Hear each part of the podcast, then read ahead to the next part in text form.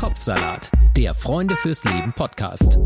Über Depressionen, Gefühle und den ganzen anderen Salat im Kopf. Herzlich willkommen zu einer neuen Folge von Kopfsalat. Mein Name ist Frank Jong. Ich freue mich, dass ihr wieder dabei seid. Und ich sitze natürlich nicht alleine hier. Neben mir sitzt meine geschätzte Kollegin Sarah Steinert. Ja, hallo, herzlich willkommen. Herzlich willkommen auch nochmal an dich, Frank. Deine zweite Folge jetzt quasi ähm, bei Kopfsalat. Mhm. Jetzt hast du dich schon richtig eingegroovt. Und deswegen Ja. hast du dir, glaube ich, für diese Folge auch ähm, gleich so überlegt, dann äh, heute mal richtig harter Tobak, oder? Oh, meinst du? Ich glaube schon. Na gut, also bei dem Stichwort kommen wir gleich zu unserem Gast. Warum auch Was immer. für ein Stichwort. Und äh, zwar habe ich ihn noch kennengelernt als Fotoredakteur Mhm. bei Krautreporter. Mittlerweile ist er Journalist und Reporter für psychische Gesundheit. Und er schreibt äh, in seiner Bio eigentlich überall, ich zitiere, ich habe chronische Depression und schreibe über psychische Gesundheit, weil ich es fucking leid bin, dass wir Erkrankte ignoriert werden. Herzlich willkommen, Martin Gommel. Hallo. Hey. Hallo Martin. Hi. Und äh, ich mache es jetzt mal so, wie du es in deinen Texten auch ganz oft machst. Ich spreche eine Triggerwarnung aus, weil es in dieser Folge um Depressionen geht. Das ist jetzt keine Überraschung, aber auch um Suizid, Suizidalität. Und deswegen, ähm, wenn ihr das Gefühl habt, dass ihr dafür vielleicht ja psychisch, emotional nicht in der Lage, halt, in der Lage seid zuzuhören, dann ist es vielleicht ratsam, eine andere Folge Kopfsalat zu hören und ansonsten ja vielleicht in Begleitung die Folge zu hören. Das ist auch immer eine gute Idee. Ja. Ja. Aber erstmal sehr schön, dass du da bist, Martin. Ähm, ich habe nochmal viele deiner, deiner Texte studiert auf Krautreportern und ähm, in, ich glaube, in einer deiner letzten, einem deiner letzten Artikel hast du geschrieben, dass es dir nach äh, ewigen Jahren in der äh, chronischen Depression jetzt ähm, seit längerem schon wieder ganz gut geht und Mhm. du symptomfrei, depressionsfrei kann man ja nicht so richtig sagen, aber zumindest symptomfrei gerade bist, oder? Ja, seit einem Jahr jetzt. Ja. Das ist äh, für mich eine lange Zeit. Für mich, für mich ist eigentlich jeder Tag ein gewonnener Tag, äh, an dem ich nicht krank bin. Ähm, und das letzte Mal in der Klinik war ich vor genau ungefähr einem Jahr. Mhm. Ja, genau. Das war noch mitten in der Corona-Zeit, also noch Ja. quasi zu Beginn der Corona-Zeit. Ja. Wir sind ja immer noch drin, aber Ja, genau. Das Mhm. war 2020 vor Weihnachten mhm. war ich da. Genau. Und hast du das Gefühl, du bist jetzt, ähm, weil mh, wenn man ne, immer wieder mit Depressionen zu tun hat, dann kann ich mir vorstellen, du hast es ja auch schon gesagt, jeder Tag ist eher so, so, das ist so die Maßeinheit, in der du rechnest. Wie stark ist quasi jeden Morgen noch, wenn du aufwachst, die Angst oder wie stark prüfst du, oh, okay, wie geht's mir heute? Was ist da? Ist da vielleicht Hm. irgendwie ein kleiner Anflug? Äh, naja, das habe ich eigentlich immer, dass ich, ähm, wenn mich irgendwas traurig macht, geht bei mir irgendeine Alarmglocke an, ist, äh, bin ich jetzt schon mit einem Bein in der Klinik. Also das ist halt so eine Angst, die hat man irgendwann, aber man gewöhnt sich auch dran. Also ich bin das mittlerweile gewohnt, dass mir mein Kopf ab und zu sagt, jetzt wirst du krank. Und Mhm. äh, in den meisten Fällen, beziehungsweise das war noch nie so, dass mir mein Kopf gesagt hat, jetzt wirst du krank und dann bin ich depressiv geworden. Weil wenn es soweit ist, merkst du das nicht. Dann Mhm. ist, es gibt da keine Ansage, sondern dann bist du einfach drin und merkst hinterher, oh shit, das hätte ich eigentlich merken können, Mhm. aber es ist ähm, dadurch, dass die Krankheit halt auch viel mit deinem Kopf macht, ist tricky. Ja. Äh, und im Moment äh, geht es mir sehr, sehr gut. Aber diese, diese Fragezeichen im Kopf, die habe ich im Moment schon auch mal öfter, weil mir die Pandemie, in der wir sind, ganz schön zusetzt. Mhm. Also ich merke, dass mich manche Sachen traurig machen, manche Sachen machen mich richtig wütend, Mhm. aber Wut ist kein Problem für mich. Aber diese, dieses Trauerding, das ist schon ein bisschen fies. Ja, Mhm. genau. Darüber wollen wir auf jeden Fall später noch sprechen, weil du hast, finde ich, einen total interessanten Artikel auch über dieses, auch den Zusammenhang zwischen ähm, Wut und Trauer ähm, geschrieben. Ähm, das vielleicht nochmal so ein bisschen später, aber ich glaube, wir wollen am, am Anfang für all die, die dich nicht kennen, auch so ein bisschen in der Biografie zurückspringen. Ne? Ja, genau. Also ich, ich könnte jetzt da überall ansetzen, aber vielleicht fangen wir sozusagen in Anführungszeichen von vorne irgendwie an, was auch immer das heißt. Ja. Also an die Anfänge. Also so wie du das jetzt beschreibst und so, was ich jetzt von dir gelesen habe, ähm, könnte ich mir vorstellen, dass es für dich gar nicht mehr so richtig vorstellbar ist oder du kannst dich gar nicht mehr so richtig dran erinnern, das nicht zu haben. Ist das so? Das ist korrekt, ja. Also es ist jetzt nicht so, dass ich immer äh, depressiv bin. Also im Moment geht's mir ja gut. Aber ähm, wenn ich mir die Frage stelle, wann war ich zum ersten Mal depressiv, ist es total schwer, einen Anfang zu finden, weil es halt in der Kindheit liegt bei mir. Und weil die Krankheit oder das Lebensgefühl mit der Krankheit zu, zum, zu meiner Identität als Kind gehört hat. Das war für mich total schwer auseinanderzuhalten, beziehungsweise ich konnte es nicht auseinanderhalten. Ich dachte, das bin ich. Und deswegen ist es schwer, da äh, zu sagen, okay, Tag X war der erste Tag, an dem ich depressiv war. Mhm. Ja. Und wenn du so dich daran erinnerst, so jetzt als Kind, was, was heißt das? Also altersmäßig? Ist das so richtig jung, jung Kind? Oder fing das irgendwie, also deine Erinnerungen fangen irgendwie später an? Na, zwischen 12 und 14 war ich mhm. zum ersten Mal suizidal. Mhm. So. Ähm, das heißt nicht, dass ich dann zum ersten Mal depressiv war. Aber das Gefühl, dass mit mir was nicht stimmt, ähm, dass irgendwas komisch ist, dass ich komisch bin, dass ich nicht in die Welt passe, dass ich zu viel für andere Menschen bin, das hatte ich immer. Mhm. Also das ist nichts, was vorher mal anders war. Das hat relativ früh angefangen bei mir und war halt in meinem Kopf drin und ich dachte, das liegt an mir, dass ich bin, ähm, ich passe nicht in diese Welt. Ja, genau. Und das hast du dann ähm, gemerkt in der Schule, mit deinen Mitschülern, mit Freunden und in der Familie oder wo ist dir das immer wieder aufgefallen?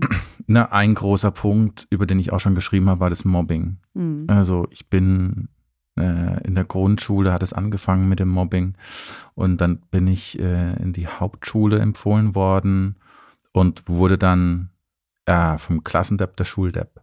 Mhm. Also wirklich ganz mhm. unten angekommen. Und ähm, ich hatte immer das Gefühl, dass das habe ich verdient und das liegt an mir. Mhm. Das ist natürlich eine Lüge. Mobbing hat fast nie was mit dem Opfer zu tun, sondern immer mit den Tätern. Aber ich habe das auf mich bezogen. Ich habe gedacht, ähm, das ähm, ist, weil ich peinlich bin oder weil ich ähm, komisch bin, weil ich nicht so cool bin, bin wie die anderen.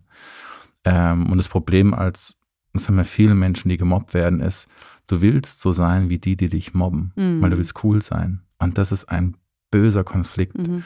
Aber da hat sich das auch gezeigt, weil ich überhaupt keine Instrumente hatte, mich zur Wehr zu setzen. Und dieses Gefühl, dieses Ich bin komisch, ist durch dieses Mobbing unfassbar verstärkt worden. Und ich habe darunter schon sehr gelitten, ja. Und wegen was wurdest du gemobbt? Boah, schwer zu sagen, wegen was ich nicht gemobbt wurde. Okay. Also meinem Aussehen. Mhm. Weil äh, das wollte ich ja fragen. Es ist ja so ein bisschen oft das Erste, worauf natürlich Kinder oder überhaupt man ähm, bei einem anderen Menschen anspringen kann, das, das Äußere. Jetzt würde ich jetzt sagen, heute kann ich jetzt nichts erkennen, was an dir äußerlich besonders bemerkenswert ist, insofern, als dass man sich darauf stürzen kann. Also gibt es ja durchaus auch. Ne? Hm. Na, in meinem Fall war es die Hautfarbe ähm, was man, was für mich auch hinterher schwer zu, äh, zu verstehen ist. Aber dadurch, dass ich, also ich bin in den 90ern groß geworden, mhm. bin 1980 geboren. In den 90ern war es cool, wenn du äh, braun gebrannt warst. Mhm, so, mhm. ich bin in Süddeutschland in einem kleinen Kaff aufgewachsen. Äh, da waren fast alle weiß, aber die meisten waren halt braun weil man halt, ne? Okay, Entschuldigung. Ja. Das, ja. ist, das ist schräg, wenn ja, du dann halt, schräg, und okay. ich doch, doch, habe so halt eine weiße Hautfarbe und wenn mhm. ich was werde, dann rot, weil ich einen mhm. Sonnenbrand habe. Mhm. Und das hat für die, für meine MitschülerInnen gereicht, um sich über mich lustig zu machen. Mhm. Gerade im Handballverein, unter der Dusche, mhm. hahaha. Mhm. Außerdem habe ich rote Haare, nächster Grund. So. Ähm, äh, mein Nachname wurde irgendwann gefühlt zu einem Schimpfwort, Gommel. Also man hat mich auch nie mit äh, Vornamen angesprochen. Und das ist, hm, glaube ich, üblich in ländlichen Gebieten, dass man halt sich mit dem Nachnamen anspricht, weil es halt. Der naja, Gommel Martin. Der Gommel. Ja. Fertig. Ja. Und das war, ich, ich habe da, irgendwann hast du es, also ich hatte dann irgendwann auch das Gefühl, dass das mein Nachname ein Schimpfwort war. Mhm. Und das alles gibt dir ein ganz böses Lebensgefühl. So. Und ähm, ja, das war auch die, dieses, ich bin, ich passe hier nicht rein. Ich passe in diese Welt nicht rein. Und das war schlimm. Ja, und das waren, äh, das waren so Sachen. Und ich glaube, in dem Moment, in dem du gemobbt wirst, äh, kommst du in eine Abwärtsspirale. Und aus der kommst du so schnell wie nicht wieder raus. Auch wenn du, wenn du dich nicht zur Wehr setzen kannst. Mhm. Und deswegen wurde es bei mir immer schlimmer und ähm, ich bin in die Schule gekommen, das erste, was Bein gestellt, ausgelacht, mhm. das war halt so quasi, und das war der Anfang. Mhm. Wir haben, ähm, wir hatten auch schon mal eine Folge, wo wir mit, ähm, wo wir mit Adrian von Weden ein bisschen über das Thema Mobbing auch gesprochen haben, der als Schauspieler in seiner Rolle ganz oft zu dem Thema konfrontiert wird. Und ähm, ich finde es so, ne, wenn wir über Depressionen sprechen, es ist ja, und das sagst du auch ganz oft in deinen Artikeln, es ist eine Krankheit. Es ist jetzt nicht so ein bisschen so ein, ein Schwächlichsein. Ne? Und ähm, wenn du das jetzt so erzählst, dann würde man ja, ähm, könnte ich mir vorstellen, dass wieder ein paar Leute denken, ja, wie okay jetzt, also nur weil man, nur weil man gemobbt wird, wird man natürlich nicht unbedingt depressiv depressiv. Bei dir gibt es in der Familie auch eine genetische Vorbelastung, darüber sprechen wir wahrscheinlich auch noch. Ähm, aber ich glaube, was man auch verstehen muss, ist gerade in so jungen Jahren, ne, also ähm, wenn sich auch so das Selbst herausbildet, auch eine Resilienz herausbildet, ne, dann ist das natürlich äh, schon ein extremer Eingriff, weil wir wissen ja auch, was vorbeugend, also nicht alle Menschen erkranken, wenn sie das Gleiche erleben, an einer Depression. Ne, und es liegt zum Teil eben auch an solchen Faktoren wie, wie resilient bin ich, also wie stark kann ich mich auch gegen gegenüber äußeren Einflüssen, wie zum Beispiel Mobbing, halt äh, trotzdem behaupten oder bei meinem Selbst bleiben. Und wenn das noch so, wenn man noch so jung ist und das Selbst noch fragil ist und es über viele Jahre hinweg immer wieder angegriffen wird, ist es wahrscheinlich schwierig. Aber mal so eine hypothetische Frage, ich weiß nicht, ob du dich das auch schon mal gefragt hast. Wärst du nicht gemobbt worden, glaubst du, du hättest heute trotzdem mit Depressionen zu tun? Das kann ich nicht beantworten. Ja. Also, weil die Ursachen bei Depressionen sind ja multifaktoriell. Das gibt nicht die eine äh, Sache, die dich depressiv macht. Ich glaube, bei mir sind es viele Faktoren. Das Mobbing gehört dazu. Ähm, genetisch, das hast du schon angesprochen. Äh, bei mir in der Familie gibt es viele Menschen, die depressiv sind. Ähm, und äh, äh, ja, letzten Endes, ich wurde von einer Person äh, missbraucht über viele Jahre. Das kommt auch noch dazu. Ähm, da hast du schon ein ganz schönes Paket. Mhm. So. Und ähm, dazu kommt ja auch noch, dass viele Wissenschaftler sagen, ja, es ist ja auch eine Ge Gehirnerkrankung, die mhm. kommt auch noch dazu. Mhm. Ich glaube, ich habe einfach Pech. Also ich habe einfach ganz viele Sachen, die da, die dahin geführt haben. Und ja, ich kann nicht sagen, wenn ich nicht gemobbt wäre, wäre ich heute nicht depressiv. Das weiß ich nicht. Mhm. Aber ich weiß, dass das was war, was in meiner Kindheit wehgetan hat. Und dieses Gefühl, falsch zu sein. Ja. Das habe ich, was wenn ich krank bin, wenn ich akut krank bin, ganz stark. Mhm. Ja. Hattest du irgendeine Art von Anker oder eine Person, der du dich zuwenden konntest, äh, jemand, der dir irgendwie eine, ja, irgendwie einen Halt gegeben hat? Also sind das die Eltern gewesen? Ich weiß nicht, ob du Geschwister hast, sind das Freunde gewesen oder gab es da überhaupt gar keinen? Also bis zu meinem 15. Lebensjahr gab es keinen. Nee. Und dann kam jemand oder? nee, hm. dann kam ich. Hm. ich weiß nämlich noch, dass ich äh, mit 15, also ungefähr 15, stand ich auf dem Schulhof und mir ist ein Gedanke in den Kopf gekommen, den ich vorher noch nie hatte. Und der war, dass ich bin genauso wertvoll wie alle anderen auch. Hm. So. Und woher kam der Gedanke? Weiß ich nicht. Ja, verrückt. Christinnen würden jetzt sagen, das war Gott. Ja. Äh, Yogis auch. Was? Yogis würden es auch sagen. Ja, viele Menschen. ähm, ich kann das nicht beantworten, ja. aber das war halt was in mir, was mir, das war halt auf einmal da. Und in dem Moment gab es in meinem Leben so einen Knick, mhm. weil ich habe mir auf einmal nicht mehr alles gefallen lassen. Mhm. Und ich habe angefangen, was äh, zu tun, was ich heute noch mache, nämlich ich habe mir Menschen genau angeguckt, wie verhalten die sich, die selbstbewusst sind. Was machen die? Und das Erste, was mir aufgefallen ist, dass die einen Blick halten können. Mhm. Dann ja. habe ich das mal ein bisschen geübt. Ja, in der Theater AG habe ich es mal geübt. Ja, ja, Status, das sind so Statusübungen. Mhm. Ja, das ist ganz schön krass. Ja. Ähm, und deswegen, äh, das war halt der Anfang, dass ich versucht habe, ein bisschen abzugucken, wie funktionieren andere Menschen.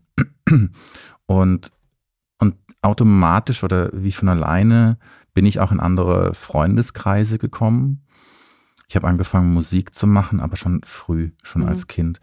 Aber ich wurde halt immer besser. Und dann kam ich halt äh, ähm, in die Band, in die ganz viele kommen wollten. Da mhm. war ich dann auf einmal drin, weil ich eingeladen wurde, weil ich relativ gut E-Bass spielen konnte. Ich habe das täglich geübt bis zum Umfallen. Und irgendwann war ich halt so gut, dass das sich rumgesprochen hat. Und dann wurde ich mal eingeladen zu einer Bandprobe. Ähm, die Band hieß Low Flying Hostages. Nicht so schlechter Name. Ja, guter Name. Also. Ist auf jeden Fall lustig auch. Tiefliegende Geiseln. Ja. Ähm, und die haben mich einfach prompt übernommen. Mhm.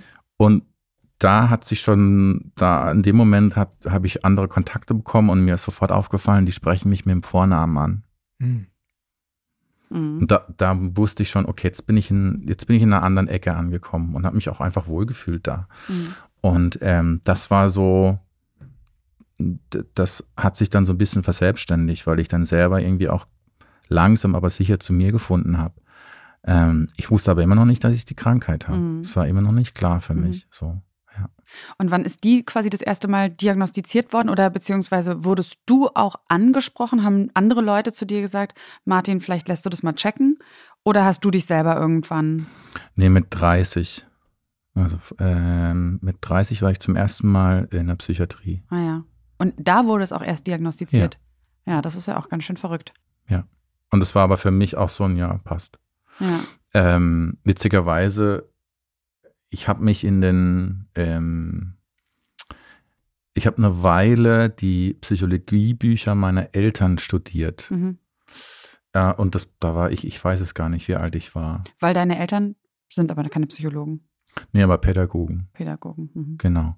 Und ähm, in diesen Büchern habe ich Geschichten gefunden, da waren Therapiestunden, die echt heftig waren. So. Aber ich habe mir das angeguckt. Und, ähm, und da kam auch das Wort Depression schon vor und ich war Mhm. wie angefixt von diesen Büchern. Mhm. Das war wie so, öh. Mhm. Und, ähm, und da kam dann auch das Wort Suizidalität vor. Und deswegen war ich relativ früh mit diesem Wort vertraut und ich wusste auch, was das ist. Aber dass, dass das bei mir was wäre, nee, nimmer. Mhm. Mit 30 war ich dann erstmal in der Klinik ähm, und die haben dann gesagt, okay, Herr Gommel, Sie haben Depressionen. Mhm. Genau. Hm. Okay, ähm, ich hatte vorhin noch eine kurze Frage. Vielleicht können wir noch mal ganz kurz zurückgehen an diesen Ja. Moment, wo du gesagt hast, ich bin genauso viel wert wie alle anderen. Mhm. Weißt du noch, in was für einer Situation das war? War das draußen, drinnen? Draußen auf dem Schulhof. Hm. Ja. Und warst alleine? Ja. Und dann kam der Gedanke Ja. plötzlich.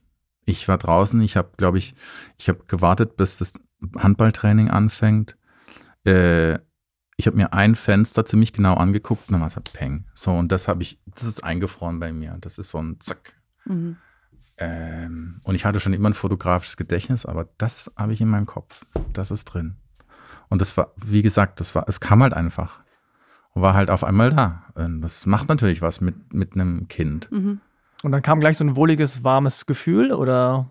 Nö, das war erstmal, das war erstmal äh, ein Gedanke, mit dem ich mich angefreundet habe und der, der mir gut getan hat. Und das war dann, das war keine Entscheidung, wo ich gedacht habe, yeah, jetzt starte ich durch, sondern eher ich, äh, wie von alleine habe ich dann eben angefangen, anderen Kids abzugucken, wie verhalten die sich.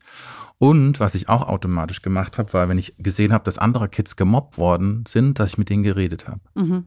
Hm. denen gesagt, das musst du dir nicht gefallen lassen. Und das waren so, ja, das waren so Automatismen, die dann halt losgehen.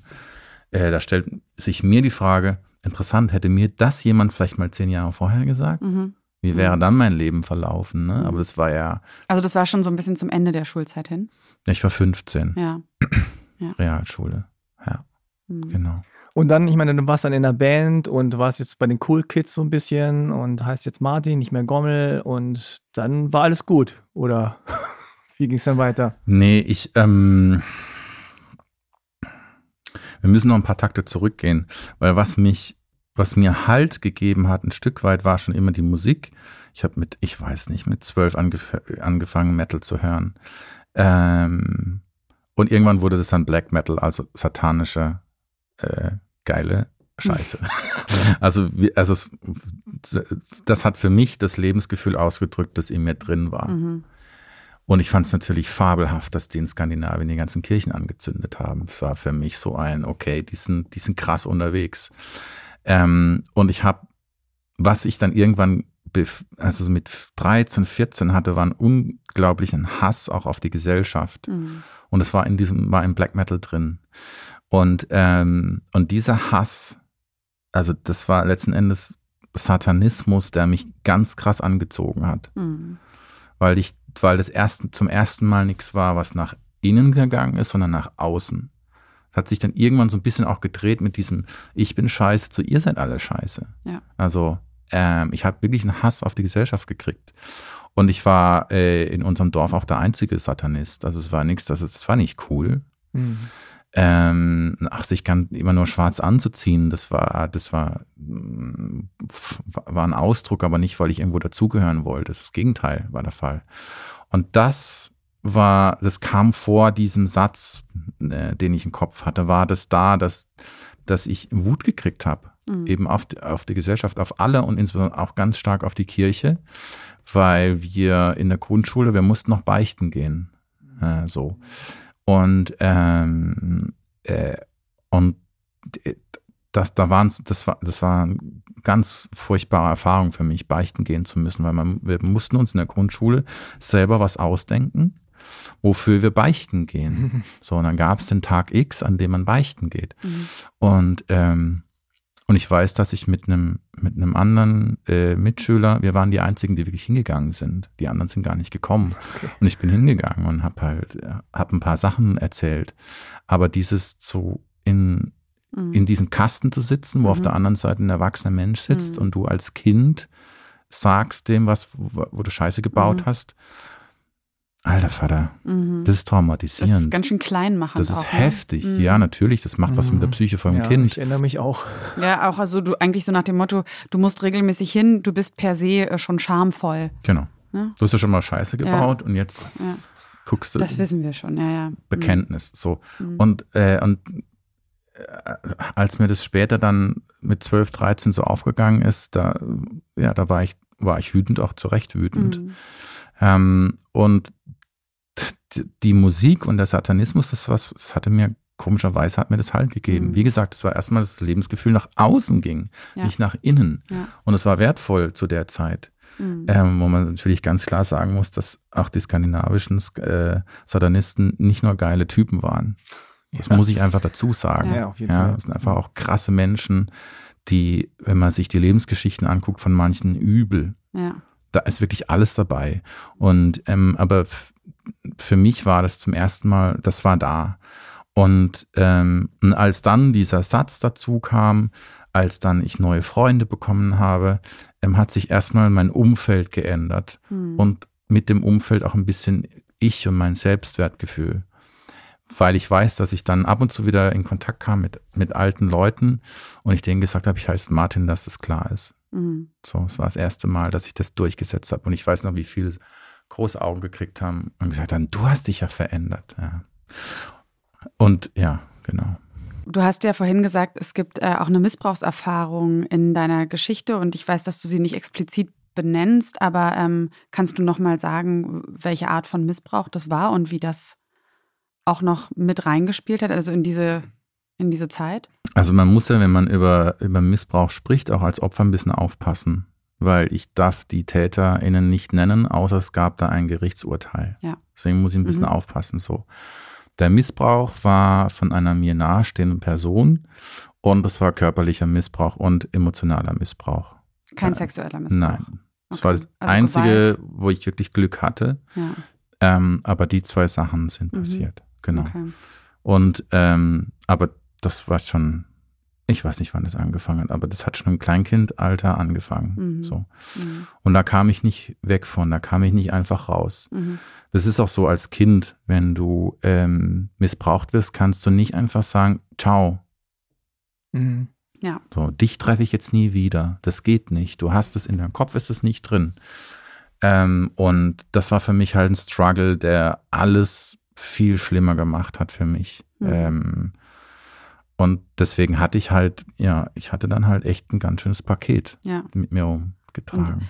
Und, und äh, ich finde es dann auch irgendwie total verständlich, dass man, ähm, also ich meine, du hast gesagt, dass diese, ähm, diese satanistische Metal-Szene quasi keine, dass es nicht um Zugehörigkeit ging, aber mhm. wahrscheinlich also ich behaupte, also es ist ja trotzdem eine Form von, also es ist vielleicht eine große Abkehr von all den anderen, mhm. ähm, ne, aber es ist natürlich trotzdem auch so, so Zugehörigkeit im Sinne von, da gibt es ja trotzdem was, wo man andocken kann. Ja. Ähm, mm, ich würde das gerne noch mal so ein bisschen mehr so verstehen. Also dann hast du dich, dann hast du dich quasi ähm, ja in diese Richtung orientiert und es hat dir auch Kraft gegeben und es hat dich da so ein bisschen irgendwie rausgezogen. Hm. Ähm, aber ja trotzdem auch nicht vollkommen. Das hat Frank ja auch schon gesagt. Es war ja nicht so, dann war alles gut.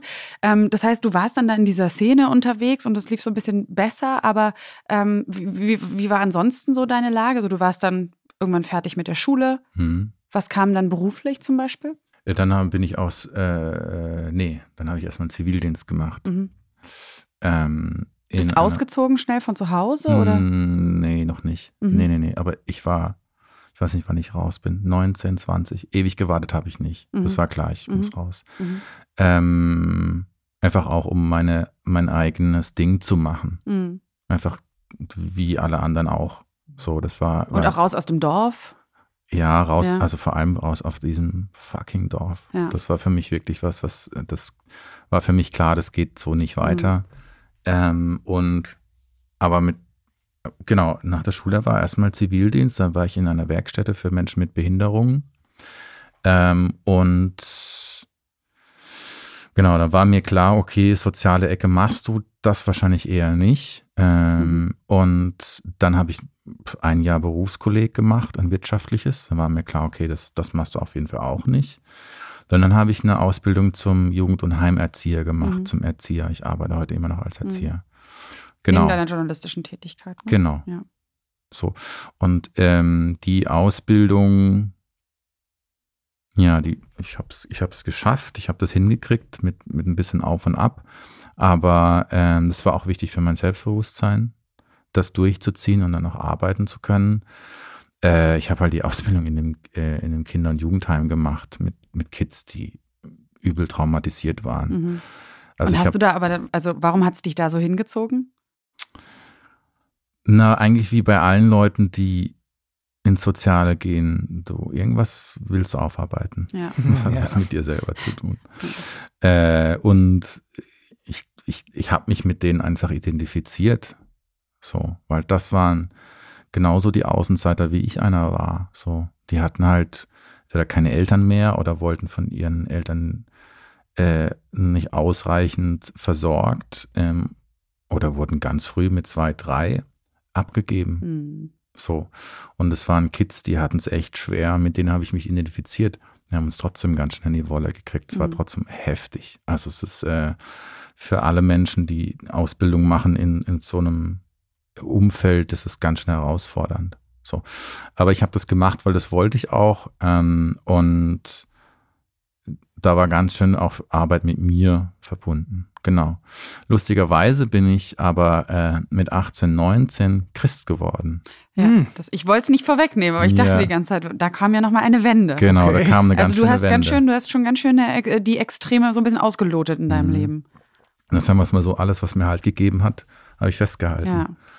Und lustigerweise bin ich dann über die Band, habe ich jemanden kennengelernt, der Christ war. Und es war für mich so irritierend. So, weil, weil scheinbar hatte der hatte, er hatte irgendwas, was ich nicht hatte. Dem mhm. ging es meistens ziemlich gut. Mhm. Und der hatte ganz schönes Charisma. Er hatte heute immer noch, ist immer noch einer, ist ein guter Freund immer noch von mir. Und dann musste ich mit dem reden. Mhm. So, weil mein, mein, Lebensmodell hat mit dem nicht mehr zusammengepasst. Weil ich gedacht habe, hey, wie kannst denn du cool sein und Christ sein? Da haben wir uns getroffen und er, er hat mir das erzählt. Äh, und lustigerweise, das war das erste Mal, wo ich so ein warmes Gefühl hatte. Mhm. So. Und gedacht, wow, krass.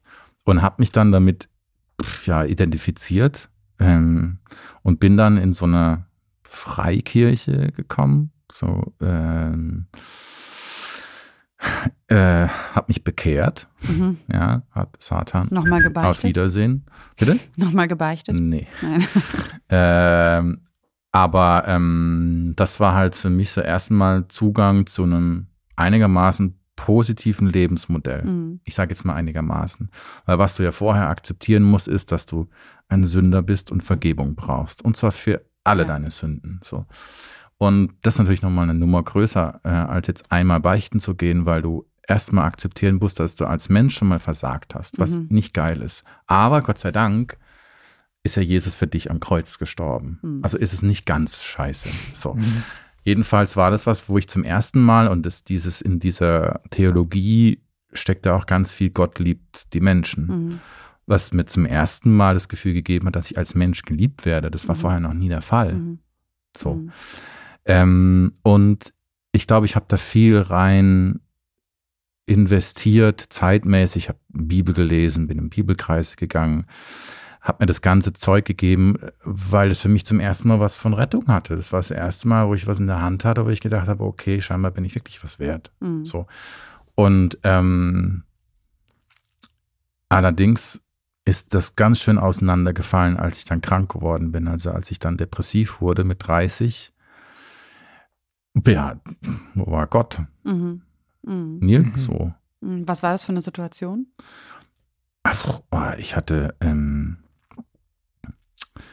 ich hatte ein paar Konflikte ähm, mit, mit Leuten aus meinem familiären Umfeld, genau. Und da kam eines zum anderen. Ähm, ich war auf jeden Fall überarbeitet ähm, und ich hatte dann einen Moment, wo ich, wo mich eine Kleinigkeit so Mhm. aufgeregt hat, dass ich nicht mehr runterkam. Und ähm, ich war verheiratet und habe mich ins Bett gelegt und ich konnte mich nicht mehr bewegen. Also ich hatte den, das nennt man depressiver Stupor, wenn dein ganzer Körper quasi Stopp sagt. Mhm. Und irgendwann haben wir entschieden, okay, ab in die Klinik. Bin in die Klinik gekommen und äh, da war ich dann vier Wochen.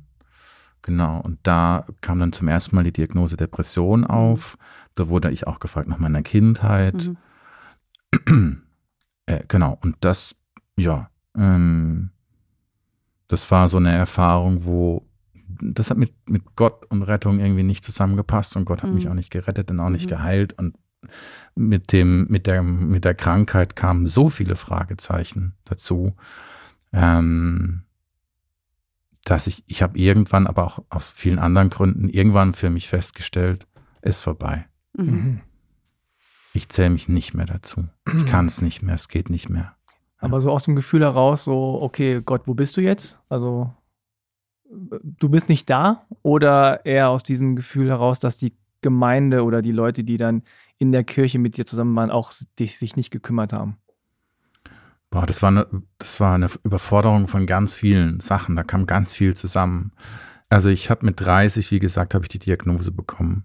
Und ungefähr da fingen meine ersten Zweifel an, ähm, die ich nie so wirklich ausgesprochen habe, aber ähm, ich habe angefangen zu zweifeln. Und als ich dann 2016 zum dritten Mal in der Klinik war und rauskam, irgendwann mir, wann war mir klar, es, äh, nee, das passt nicht zusammen. Das geht für mich nicht. Mhm. Also weil entweder, ähm, also irgendwie muss man das ja, muss man das übereinkriegen mit dem Menschenbild, aber die Krankheit kam und hat für, hat für mich äh, da einen Stopp reingesetzt, auch für mich. Und Mhm. es war heilsam, Mhm. weil es war ein ganz wichtiger Schritt auch für mich, um frei zu werden, auch von dem Bild, dass ich ein Sünder bin. Ja. Mhm. Naja, du hast es ja auch schon gesagt, so man greift dann, ähm, also, oder du zumindest, und das ist, glaube ich, dann nicht so selten, hast ähm, aufgrund der Erfahrungen, die du gemacht hast und dieser Suche irgendwie nach so diesem, nach diesem Selbst oder nach, nach irgendwie auch nach vielleicht so einer Geschichte, die dir Auskunft darüber gibt, warum das alles so passiert, also irgendwie so, die so Sinn in dein Leben bringt, ähm, finde ich, kann man das sehr gut nachvollziehen, dass man dann natürlich nach allem greift, aber gleichzeitig dann super auch irgendwie manipulierbar ist. Ähm, und ich musste daran denken, jetzt, wie du das mit der Kirche oder auch mit dem, ähm, mit dem Metal beschrieben hast, das, was du auch nämlich über Beziehungen schreibst. Also, dass du, ähm, das kann ich irgendwie so gut nachempfinden, dass man ähm, ja aus irgendwie so einem inneren Vakuum raus halt irgendwie so greift und dann immer mal wieder denkt, oh, das ist es jetzt. Und ähm, also Leute, die jetzt oder ihr, die ihr zu Hause vielleicht schon öfters den Podcast hört, die wisst, dass ich, äh, dann wisst ihr, dass ich mich ganz viel auch mit Yoga und Achtsamkeit beschäftige. Ähm, und dass äh, ich so ein bisschen äh, das Gefühl habe oder so gemerkt habe, dass es ganz wichtig ist, wenn man vielleicht so ein etwas fragileres Inneres hat, ähm, wirklich das zu nähern, unabhängig von all dem, was außen ist. Also dass alles, was man im Außen greift, ähm, nie quasi die Lösung sein kann und auch, glaube ich, nie der Weg irgendwie aus einer Krankheit raus. Und ähm, ohne jetzt zu sagen, ne, so, so Depression ist jetzt was rein innerliches und man kann es nur durch rein innerliche Arbeit ohne Hilfe irgendwie hinbekommen, das nicht. Aber ich glaube schon, dass das irgendwie mit reinspielt, dieses, ähm, wenn du immer nur im Außen irgendwas greifst, bist du, das wird irgendwie die Lösung nicht bringen. Ich weiß nicht, Könnt, ob ich damit einverstanden bin. Ja, könnte auch mit einem Therapeuten ja so genauso sein. Also ne, diese, diese Geschichten, ähm, wo sich dann Leute äh, in ihre Therapeuten verlieben oder so. Ne? Also, oh Gott. Ja, das gibt's ja auch. Das habe ich bisher noch nicht.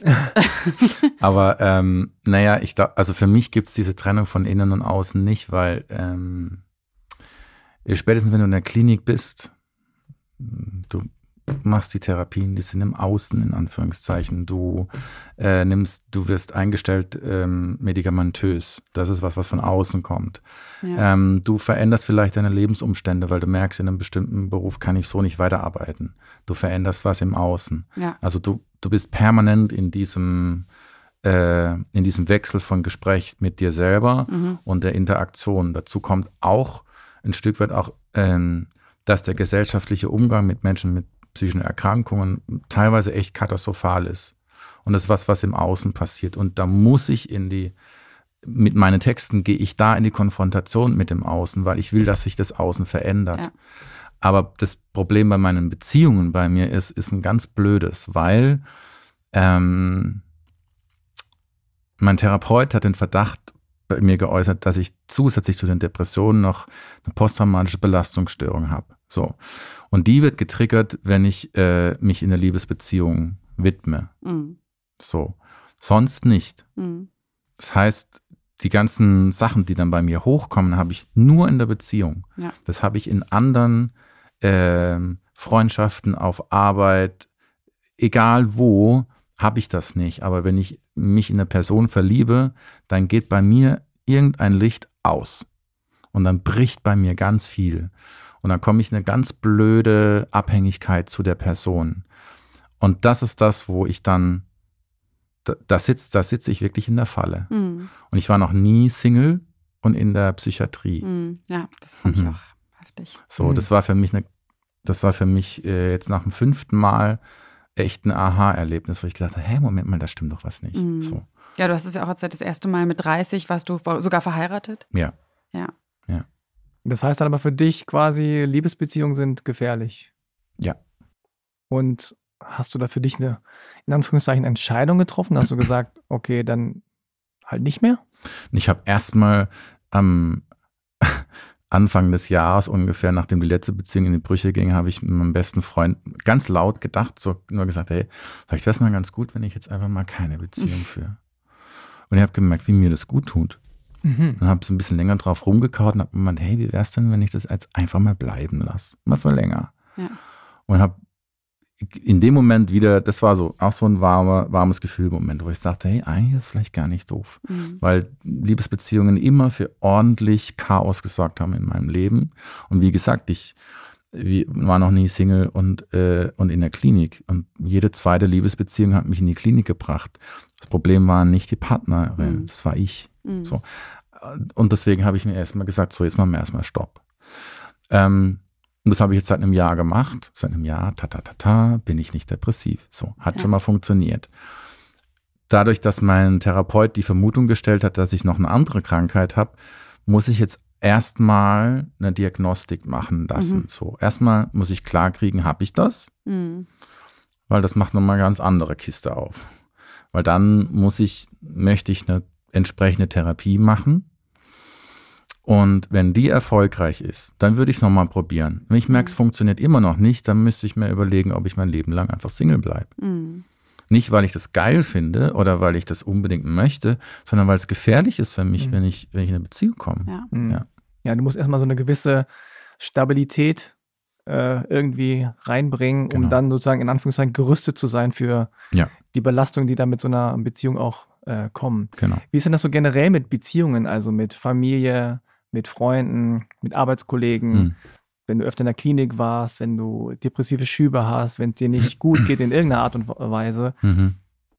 hast du das Gefühl dann, okay, ich falle denen zur Last? Äh, Gibt es immer wieder dieselben Reaktionen, wo du dann denkst, oh mein Gott, checken die es nicht oder ich bin doch wieder falsch? Oder also wie ist da so die Dynamik generell? Also dieses Gefühl von, ich bin zu viel, ich bin eine Belastung, ich passe nicht rein, habe ich dann nur in dieser Liebesbeziehung. Hm. Da ist es ganz stark. Mhm. Zu den anderen weniger. Uh -uh. Ich habe ein super Netz. Wenn ich in die Klinik komme, habe ich Nummern, die ich anrufe. Ähm, ich bin mittlerweile so weit, das ist aber auch ein bisschen Glückssache, wenn ich merke, jetzt kommt ein depressiver Schub und es geht schnell bergab und ich bin in der richtigen Verfassung, dann kann ich den Hörer in die Hand nehmen, einen Mhm. Freund anrufen, sagen, so weit ist es jetzt, pass auf, ich packe jetzt meinen Rucksack und du bleibst bitte am Telefon, ich packe jetzt mein Mhm. Zeug zusammen, ich laufe jetzt in die Klinik selber, ich gehe in die Notaufnahme, bitte bleib so lange am Telefon und dann gehe ich ins Krankenhaus. Mhm. So. Und ich habe ein paar Leute, mit denen kann ich kommunizieren und ich brauche das auch. Also äh, es gibt ja Leute, die, wenn sie depressiv werden, die haben eine sehr starke, die isolieren sich ganz krass. Bei mir ist es nur am Anfang so, aber wenn ich richtig drin bin, dann muss ich, gehe ich in Kontakt. Dann rufe ich meinen besten Freund an. Wenn ich in der Klinik bin, dann bin ich vielleicht zwei, drei Tage so ein bisschen neben der Kappe, weil ich schockiert bin, weil ich denke, ach, fuck, schon wieder in der Mhm. Klapse. So, aber ich gehe dann ins Gespräch. Ich sage dann, okay, liebe Leute, wo ist die Psychotherapie? Einmal die Woche möchte ich Mhm. bitte A, B, C, D, E. Mhm. Wo ist mein Wochenplan? Ich möchte es gerne Okay. durchsprechen. Wo ist mein Bezug, Mhm. Bezugserzieher? Äh, wer ist hier der Chef? So, ich gehe dann, ich gehe dann ins Gespräch, ich gehe in die Kommunikation. Ich habe Mhm. keine Antriebsschwäche dann mehr. So. Mhm. Also wenn dieser depressive Stupor, den ich dann halt manchmal habe, der geht dann ein paar Stunden, dass ich mich nicht mehr bewegen kann.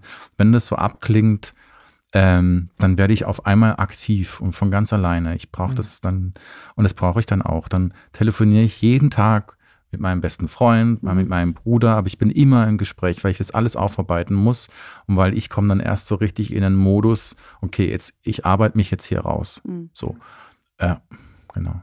Und äh, wir wissen ja alle, dass das für Angehörige auch extrem schwierig und belastend ist. Und du scheinst da ja großes Glück zu haben, auch dass du Leute hast, die da mit dir ja seit Jahren durchgehen. Ja. Ähm, wie ist es mit deinem besten Freund? Ähm, redet ihr dann in den Phasen, wenn du nicht in der Klinik bist und jetzt, gut, jetzt bist du ja schon eine ganze Weile wieder gesund. Ja. Wie reflektiert ihr das? Also erzählt er dir auch, wie das für ihn dann immer ist? Also mein bester Freund hat ein wahnsinnig dickes Fell. Das ist das Ja. eine. Er ist ein ganz anderer Typ als du, würdest du sagen? Wir haben zusammen die Ausbildung gemacht Mhm. zum Jugend- und Heimatzieher. Also wir kennen uns schon relativ lang. Und ähm, er hat seine eigenen ähm, Methoden, wie er damit umgeht. Mhm. Ich hatte nie das Gefühl, dass es ihn belastet. Mhm. Er sagt aber auch, jetzt kann ich nicht.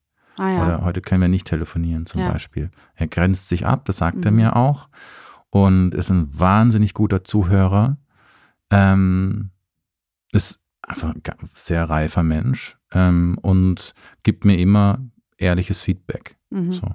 Mhm. Und deswegen, das, das ist, äh, das, das geht. Und ich meine, ich bin, wir sind immer noch in Kontakt, ähm, auch wenn ich nicht krank bin. Aber wenn ich halt krank bin, dann telefonieren wir einmal am Tag, wenn es Ja, geht. Ja. Also du hast äh, gerade gesagt, ähm, das fand ich ja sehr interessant, dass du gesagt hast, du musst in Austausch gehen Hm. und du hast da anscheinend schon so eine gewisse Routine entwickelt, wo du sagst, Ja. okay, A, B, C, D. Ja. Äh, wann kam so der Punkt, wo du gesagt hast, okay, ich kann auch drüber schreiben, ich kann das ein bisschen noch in eine größere äh, Gruppe geben? Äh, hat, kam da jemand von Krautreporter auf die Tour und gesagt, ja, sag mal, wie wär's eigentlich? Hörst du mich mal? Ey, du bist doch immer in der Klinik. äh, nee, das war 2008, also 2016 wurde ich Fotoredakteur bei Krautreporter. Übrigens tolles Magazin, guckt es euch an. Mhm. Ähm, genau. Und habe da die Fotoredaktion gemacht. Ähm, ich muss jetzt, glaube ich, einen, einen gedanklichen Gap schließen, weil ich nach der Ausbildung zum Jugend- und Heimatzieher erstmal nicht als Erzieher gearbeitet habe, sondern mich selbstständig gemacht habe als Fotograf. So, weil ich was ganz anderes wollte. So habe ich gemacht, habe ein Fotomagazin gegründet und bin dadurch, war dann auch mal fotojournalistisch unterwegs. Ähm, 2015, 2016 habe ich Menschen auf der Flucht begleitet in Europa und ja, hatte mir dann irgendwann einen Namen erarbeitet und dann irgendwann hat mich äh, Sebastian Esser von Krautreporter gefragt, sag mal, Martin, würdest du bei uns die Fotoredaktion machen? Habe ich mir das angeguckt und habe gesagt, jo, mache ich. Und dadurch war ich halt auf einmal in, in, äh, in wöchentlichen Konferenzen mit anderen JournalistInnen. Na, dann kriegst du ja so ein bisschen mit, wie das funktioniert, Mhm. wie du pitchst und das und das und das. Na, und irgendwann habe ich halt gesagt, so 2018, ähm, da hat sich meine Cousine das Leben genommen. Ja. Und dann habe ich in der Konferenz gesagt, liebe Leute, wir müssen über das Thema Suizidalität sprechen. Mhm. So. Wussten damals deine Kollegen schon, dass du depressiv bist? Nee, Okay, ich glaube nicht. gut. Nee, die wussten das Gut. noch nicht. Mhm. Und dann kam halt auch erstmal dieses Thema auf und dann habe ich immer wieder drüber gesprochen, habe auch gesagt, dass ich mal suizidal war. Mhm. Und dann war irgendwann mal so, okay, Martin, schreib doch mal über deine Depression. So, mach das doch mal. Hast du dir dann gesagt? Nö, das, das war ein Austausch mit den anderen Redakteur, mit den anderen Redakteuren. Also wussten sie doch, dass du depressiv bist. Ich habe das irgendwann gesagt. Dann hast du es gesagt. Ich habe okay. das dann irgendwann in Mhm. der, genau, und habe das so erzählt von mir. Und da ging das erstmal los. Mhm. Und daraus ist dann eine Trilogie entstanden. Die hieß damals äh, Mein Weg aus der Depression. Ah, ja. Da habe ich Mhm. drei Teile geschrieben und das war zum ersten Mal, dass ich so öffentlich drüber geschrieben habe. So. Und wie war dein Gefühl, als die gesagt haben, mach doch mal? War da so, oh? Und dachte ich, nö, yo, klar. Ja. Ja, Ja, okay. ja, Ah. ja, ja, doch, doch, doch. Kam Ich- da nochmal ein warmes Gefühl?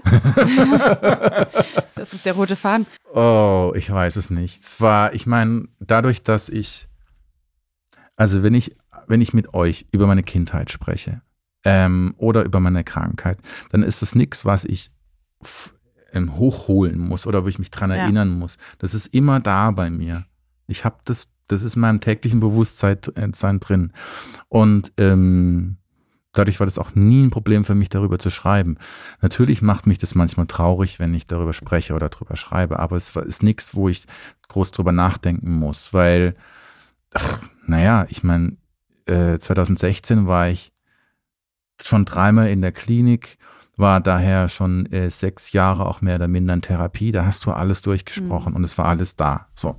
Und dann habe ich mich halt hingesetzt und habe das aufgeschrieben. Und dann hat noch eine Kollegin, die Silke Jäger, ähm, hat die ganzen medizinischen, wissenschaftlichen Fakten nachrecherchiert und den Text ergänzt. Dadurch ist es ein ganz tolles Spiel aus meiner eigenen Erfahrung Mhm. und dann ein wissenschaftlicher Teil. Und das hat funktioniert und das war gut. Die Texte liefen gut, also das Feedback war gut. Darum habe ich mir aber nie Gedanken gemacht, weil ich das wusste ich eigentlich. Wenn du, äh, wenn du offen und ehrlich über eine Sache schreibst, die ganz schön persönlich ist, ähm, dann werden das Menschen, wird es interessieren. Es Mhm. muss nicht sein, dass alle positiv reagieren, aber Leute horchen auf. Mhm. Und sie haben es gelesen und offensichtlich, so, das war halt 2018.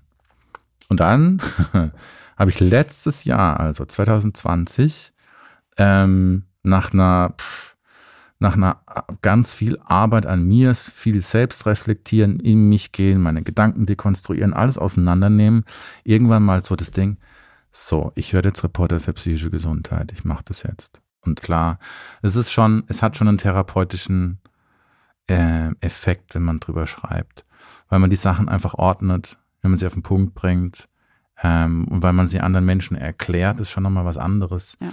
Äh, aber trotzdem ist das Schreiben eine relativ anonyme Geschichte, weil du schreibst es am Rechner, da wird es publiziert und du hast, du hast mit deinem Redakteur gesprochen, du hast Korrekturschleifen durchgegangen und dann kommt da ganz viel Feedback übers Netz. Ähm, und das ist okay, aber für mich ist das diese. Ich bin nicht so cool wie Hannah Arendt, aber die hat mal gesagt, ähm, als sie gefragt wurde, was eigentlich ist, wenn sie, wenn sie fertig geschrieben hat, ein Buch fertig geschrieben hat, was dann bei ihr passiert. Da hat sie gesagt, na, wenn das Buch veröffentlicht wird, ähm, ich bin an Wirkung nicht interessiert, hat sie gesagt. So. Und so cool bin ich nicht, Mhm. aber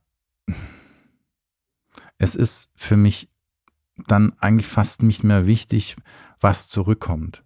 Weil ich weiß, das, was ich geschrieben habe, das ist ganz bei mir. Das ist Mhm. meine Wahrheit. Da Mhm. kann mir niemand kommen und sagen, das Mhm. stimmt nicht. Mhm. Oder sagen, hey, dein Fact-Checking stimmt nicht, weil es meine Geschichte ist. Ja. So. Mhm. Ähm, und das hat was, das hat schon was Identitätsstiftendes, weil es mir Sicherheit gibt. Ähm, ob die Leute das hassen oder lieben, ist für mich schon fast zweitrangig, weil ich habe ein bisschen eine Mission. Ich Mhm. möchte, dass dieses Thema auf den Tisch kommt. Mhm. Ja. Das ist ja schon interessant, weil wenn wir jetzt gerade schon paar Minuten vorher gehört haben, wie es in der Kindheit und Jugend auch war, dass natürlich Ja. viel, ähm, ja, dich viel gekümmert hast um die Meinung anderer natürlich, wie viele junge Menschen das auch Mhm. gemacht haben. Und jetzt sagst, okay, also das ist mein Prozess, das mache ich, das schreibe ich, das ist meine Geschichte. Hm. Und alles andere, was danach kommt, ist dann vielleicht, wenn es positiv ist, ein i-Tüpfelchen. Und wenn es negativ ist, dann Mhm. ist es halt so.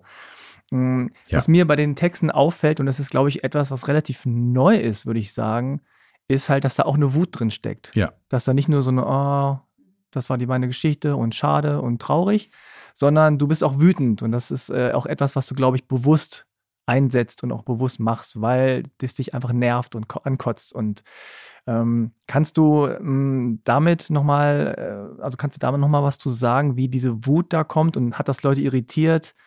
Ähm, hat das was mit deiner Wut gemacht auch? Also ist die weniger geworden? Ist die mehr geworden? Also wie ist das mit dieser Wut? Also die Wut hat ja einen Grund. Und der ist folgender.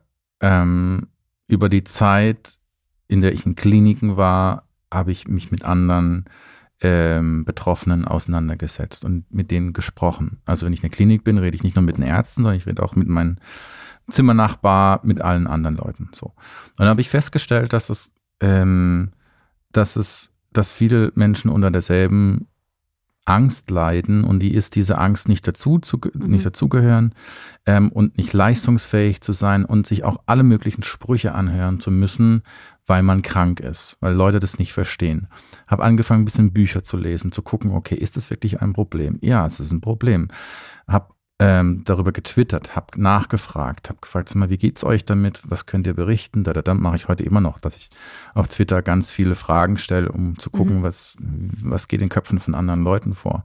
Und da ist mir, ist mir klar geworden, okay, scheinbar gibt's, ähm, ist es, haben Menschen mit Depressionen nicht nur die Krankheit, sondern sie werden auch noch dafür ähm, belächelt, Mhm. ähm, nicht ernst genommen. Äh, ich habe eine Umfrage gemacht zu einem Text, ähm, was Menschen sich alles Mögliche anhören mussten. Und ganz oft dieser typische Satz, den, den kennt ihr sicher auch, ist dieses reißt sich doch einfach mal zusammen. So. Und das ist, das gibt's halt in ganz vielen unterschiedlichen Schattierungen. Und das macht mich wütend. Ähm, und was mich auch wütend macht, ist, dass ähm, ich das Gefühl habe, dass äh, in der Politik das kein Thema ist. Es ist, nirgendwo da. Und das ist für mich eine Diskrepanz, die für mich ganz stark ist und wo ich für mich weiß, das möchte ich so nicht lassen. Mhm. Also insofern, ähm, das, was mir aufgefallen ist und das, glaube ich, was du versuchst und was du auch schaffst, ist, dass man einfach sozusagen das Narrativ ändert von dem, okay, wir sind die Starken, wir haben keine Depression und ihr seid die Schwachen, Mhm. weil ihr habt Depressionen. Hm. So. Und du sagst im Grunde so, Moment mal, also erstmal bin ich weiß, was ich kann und was ich bin und was ich mache, also das ist alles andere als schwach. Ja. Und äh, spielst das quasi auch ein bisschen zurück ne? und bist aus dieser Opferhaltung, die einem auch immer so aufgedrängt wird. Ja, ne? ja. Ihr seid ja die Opfer, wir sind die Guten, Genau. ja, wir sind die Starken und ihr seid Ja, die. ja. So, und du sagst, Moment, nee, nee, nee, also Hm. guckt euch mal an und guckt uns mal an und wir Ja. müssen da was dran ändern. Und Ja. ich glaube, das ist etwas, was, was äh, notwendig ist und wichtig ist. Und Mhm. äh, das, glaube ich, äh, ist, glaube ich, auch etwas, was gerade bei deinen Texten immer gut rüberkommt und was die Leute dann auch wirklich nochmal anders interessiert als jetzt so ein äh, Text über Depressionen, den sie vielleicht schon mal gelesen haben, wo jemand über seine eigenen Depressionen berichtet. Hm. Du hast ja Mhm. jetzt auch ein Buch geschrieben, Mhm. können wir hier auch gerne mal erwähnen. Das Mhm. heißt, Ich habe keine Lust mehr leise zu sein. Ja. ja. Das ist eigentlich diese Wut. Ja. Das ist dieses Genau. Ding. Ich habe keinen Bock mehr, mich zu verstecken. Ich will auch meiner Krankheit nicht die ganze Zeit nachgeben, sondern ähm, ich will in die Aktion kommen. Ich will was sagen. Ich habe keine Lust mehr, als Mensch mit Depressionen klein gehalten, belächelt zu werden. Ähm, da meine ich auch Ernst, Ä- Ärzte mit. Hm. Ja, Ja. ja, so dieser Habitus, wie man Menschen mit psychischen Krankheiten gegenüber manchmal, den ich in Kliniken öfter mal abbekommen habe, ist so, Herr Gommel, ne, jetzt gucken wir mal, dass sie ihr Leben wieder auf die Reihe kriegen und manchmal mit so einer, Mhm. mit so einer Art herablassend, Mhm. äh, also, und eine Sache, die mich immer wütend macht, wenn ich in der, in der ähm, Psychiatrie bin, sind die ähm, Visiten. Weil das ist was Schräges. Die kommen ja nicht zu dir ans Bett, sondern du kommst zu denen. Meistens wird ein Raum auf der Station freigemacht, das ist der Gru irgendein Gruppenraum. Und dann wird äh, ein Plan ausgehängt und dann stehen dann die einzigen, die einzelnen Namen von den Patienten. So, du bist um 11.15 Uhr dran, so. Und es ist, ich war jetzt fünfmal in der Klinik, es ist immer das Gleiche. Die Tür geht auf, wer gibt dir die Hand? Ein Mann. Mhm. Wer ist das? Das ist der Oberarzt. Der Mhm. hat das Sagen. In der, dann wirst du reingebeten, setzt dich auf einen Stuhl. Wer sitzt drumrum? Meistens Frauen. Was ist denn das? Pflegende, PsychologInnen, jedenfalls nicht eine Frau, die, äh, die meistens do, äh, dokumentiert. Ich habe noch nie einen Mann dokumentieren gesehen, am Rechner mitschreiben, noch nie, war immer eine Frau. Also es ist sexistisch aufgeladen bis oben raus. Und dann, und dann äh, werde ich gefragt, so Herr Gommel, wie geht's Ihnen denn heute? Und ich bin null in Laune, in dem Moment zu sagen, wie es mir Mhm. gerade geht. Mhm. Weil ich denke, dieser ganze fucking Mhm. Zirkus, ist euch klar, was jeder macht? Und das habe ich mir auch immer angesprochen. Habe gesagt, Entschuldigung, ich soll mich hier wirklich öffnen vor, ich kenne den Rest nicht. Ja. Ich soll jetzt mit Ihnen hier im Zweigespräch so tun, als ob wir wirklich alleine sind und der Rest hört zu. Was soll das? Und dann sind schon die ersten Leute aufgesprungen und gesagt, übrigens, ich bin der, ich bin die, da, da, da. Das Mhm. hat schon ein bisschen verändert. Aber ich dachte schon, was ist denn das für ein Setting? Ja. Und das kann man natürlich mit Menschen machen, die, ähm, die ein Problem haben, sich für, für ihre eigenen Bedürfnisse einzusetzen. Und das haben Menschen mit Depressionen ganz oft. Ja. So ein Hemmnis. Weil man meint, man ist zu viel, weil man denkt, man ist gestört, weil man denkt, ich passe nicht in die Gesellschaft rein, ich bin zu schwach, ich bin zu, was weiß ich. Das hast du ja alles in dir drin. Dann kann man das mit so Leuten machen.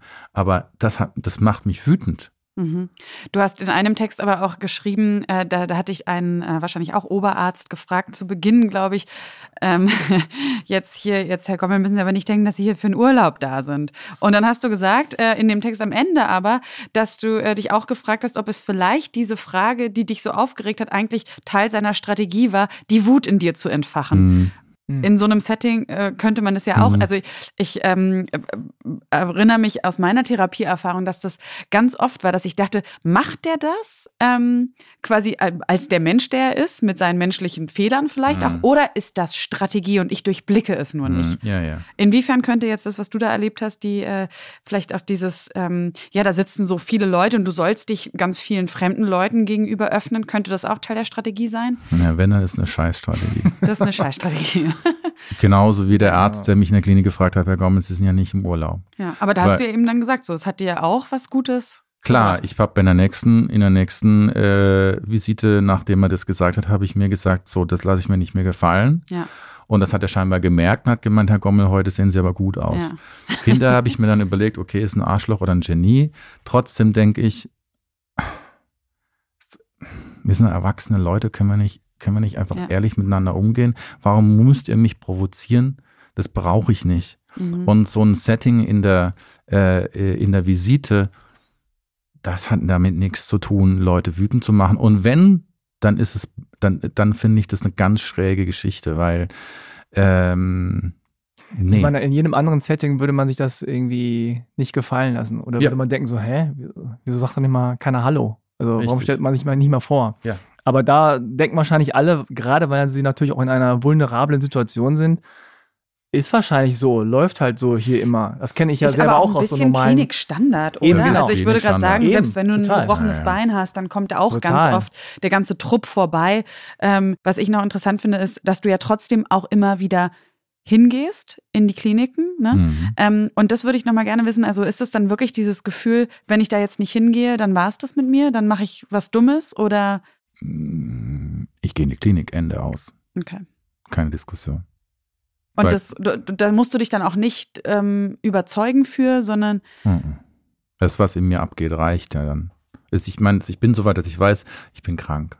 ja. So, fertig. Mhm. Also was ich auf jeden Fall raushöre bei dir, und das ist wahrscheinlich sehr, sehr positiv zu bewerten, ist, dass du einfach eine Selbstwirksamkeit hast. Also dass du einfach selber weißt, was, was dir am besten tut. Und wenn es ist, okay, ich gehe in die Klinik, dann kann auch jemand, also können auch tausend Leute sagen, nee, geh nicht, oder lass mal, oder ist nicht gut. Sagst du, nee, nee, ich weiß am besten, okay. was ich jetzt machen muss. Auch Ja. wenn das mir nicht, also auch wenn es keinen Spaß macht, auch wenn das nicht irgendwie toll ist, dahin zu gehen oder Ja, auch wenn So. der, wenn der Psychiater in der Klinik sagt, wir machen Ja. jetzt eine geplante Aufnahme, rufen Sie mal zwei Wochen jeden Tag an.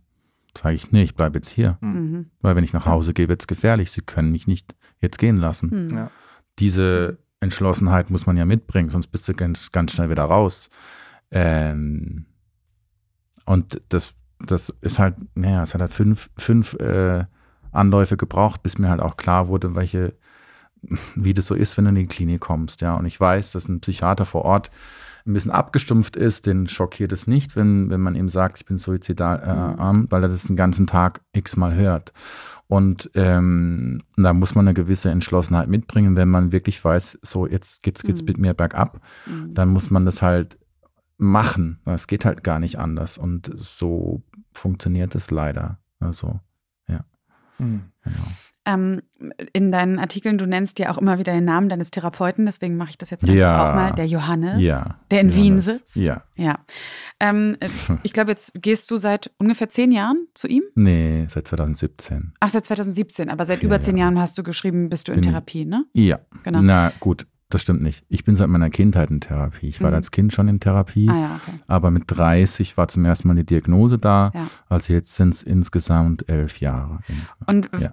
das würde mich nochmal so interessieren, was, ähm, wie ist so diese Genese in der Therapie oder äh, ne, was hat sich da so entwickelt? Weil, also von mir selber und von vielen anderen, die ich kenne, würde ich sagen, kann man echt sagen, Therapie ist äh, schon auch eine Reise. Mhm. Das ist nicht, du kriegst die ersten 20 Stunden und dann bist du durch, Mhm. sondern in der Regel, je, sage ich mal, einschneidender oder ähm, je tiefer auch die Problematik geht, desto länger brauchst du. Und immer wieder, finde ich, verändert sich auch der Blick, den man selber darauf hat. Mhm. Also ich finde, man hat extrem viele Aha-Erlebnisse, aber die hören auch eigentlich gar nicht so richtig auf. Ja. An welchem Punkt bist du jetzt und hast du das auch so erlebt, dass du immer mal wieder ganz unterschiedlich zurückblickst oder Auf was zurückblicken? ja, auf die, also dass du vielleicht immer mal wieder zwischendurch denkst, ah, jetzt habe ich's, jetzt verstehe ich, was bei mir los ist und worauf ich achten muss. Ja. Dann ändert sich's aber wieder. Ja, ja. Ja? Ich bin ja, im Moment bin ich ja in diesem Ding, dass ich dachte, so, jetzt lasse ich mal die Beziehungen sein. Das habe ich jetzt kapiert.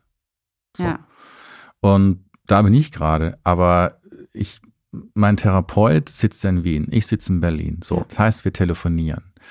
Ähm, und ich bezahle die äh, Therapie selber. Mhm. So, weil das keine Krankenkasse übernimmt das, wenn der in Wien sitzt. Wie soll Mhm. das funktionieren? So. Und es ist für dich aber wichtig, bei dem zu bleiben. Ja, ja. Weil, ja. der, pff, der kennt mich. Mit dem mache ich per WhatsApp dann einen Termin aus, frage ihn, wann kannst du übermorgen, da, da, da, 18 Uhr passt, jo. Mhm. Habe ich zwei Tage später, habe ich einen Termin, so. Sorry, noch kurz die Frage, was ist der für ein Therapeut? Ist verhaltenstherapeutisch oder? Na, der macht eine Mischung aus, aus allem eigentlich. Okay. Ähm, der baut auch in Wien ein Angstzentrum auf Mhm. ähm, und das ist seine Spezialität. Und Johannes ist ein Mensch, der hat einen großen Vorteil. Der ist null von mir beeindruckt. Gar nicht. Den kann ich nichts vormachen. Mhm. Und, ähm, und das ist äh, super. Und der kennt mich besser als jeder andere Therapeut, weil ich halt jetzt schon so lange bei ihm bin und weil ich bei Bedarf ihn kontaktiere. Das heißt, wenn ich, keine Ahnung, äh, wenn ich mit einem, wenn ich mit einem Freund äh, ein dickes Problem habe, dann Mhm. rufe ich den an und sage Mhm. dem, sag mal, können wir mal drüber reden, weil das wichtig ist.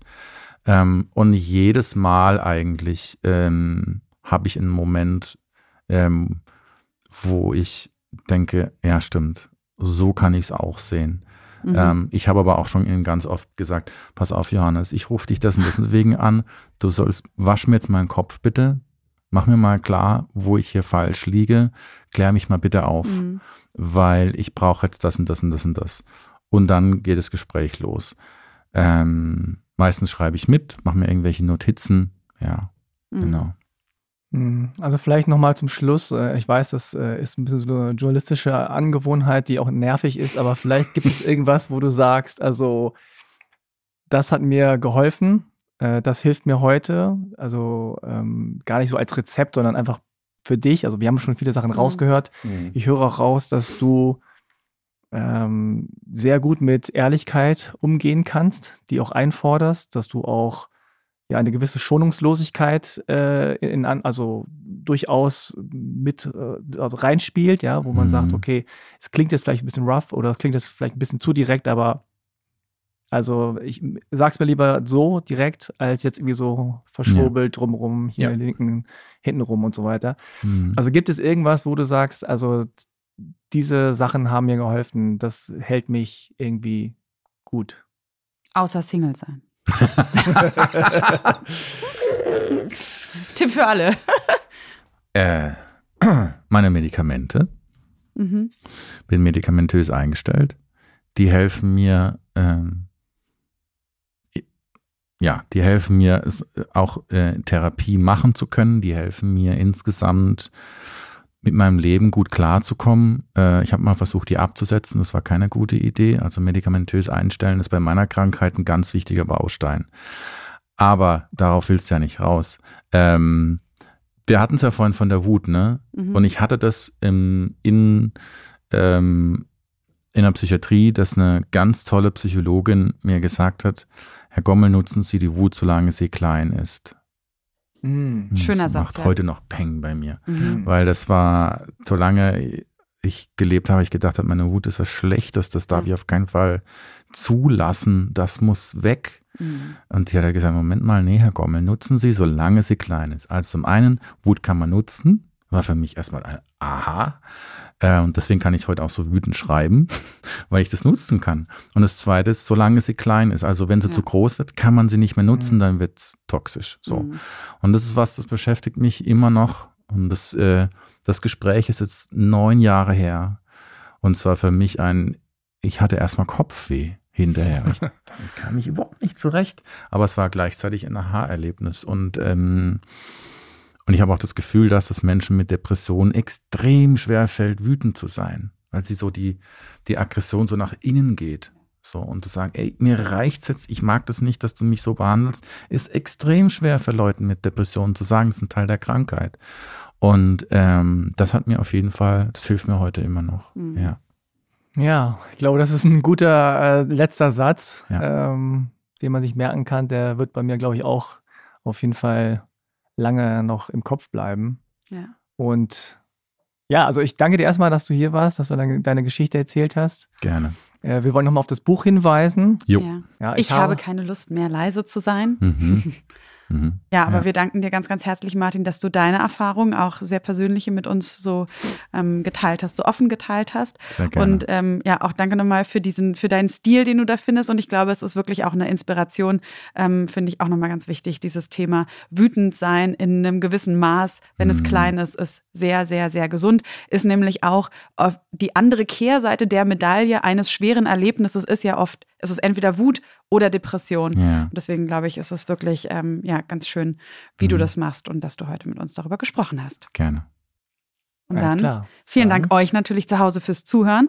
Könnt ihr uns sehr gerne eine E-Mail schreiben an Sarah oder Frank at frnd, also Freunde fürs Leben, das ist unsere E-Mail-Adresse. Oder ihr kommentiert einfach gerne in der Podcast-App eurer Wahl. Da freuen wir uns natürlich auch immer über eine gute Bewertung oder über konstruktives Feedback und natürlich auch darüber, dass ihr hoffentlich im nächsten Monat wieder einschaltet zu einer neuen Folge Kopfsalat. Bis dahin macht es gut und bleibt gesund. Bis dahin. Tschüss. Tschüss. Ciao, ciao. Wenn ihr euch nicht sicher seid, ob ihr selbst unter einer Depression leidet oder Freunde, Verwandte und Bekannte, dann geht zum Hausarzt. Infos zu weiteren Anlaufstellen und Krisenberatungen findet ihr auf der Homepage von Freunde fürs Leben auf frnd.de. Dort könnt ihr den Verein und damit auch diesen Podcast mit Spenden unterstützen. Dieser Podcast wird als Projekt der Deutschen Depressionsliga e.V. im Rahmen der Selbsthilfeförderung durch die Techniker Krankenkasse gefördert. Wenn euch unsere Themen interessieren, dann hört doch auch mal in den anderen Podcast von Freunde fürs Leben rein. In Bar Talk spricht Moderator Markus Kafka mit prominenten Gästen über schwierige Themen wie Depressionen und Suizid aber auch über Lebensfreude, Inspiration und die Reise zu sich selbst. Bar Talk gibt's überall, wo es Podcasts gibt und auf der Homepage von Freunde fürs Leben unter frnd.de slash podcast. Was glaubt ihr denn, was ihr seid? Verdammt nochmal. Verrückt oder sowas? Ihr seid es nicht. Kopfsalat. Der Freunde fürs Leben Podcast.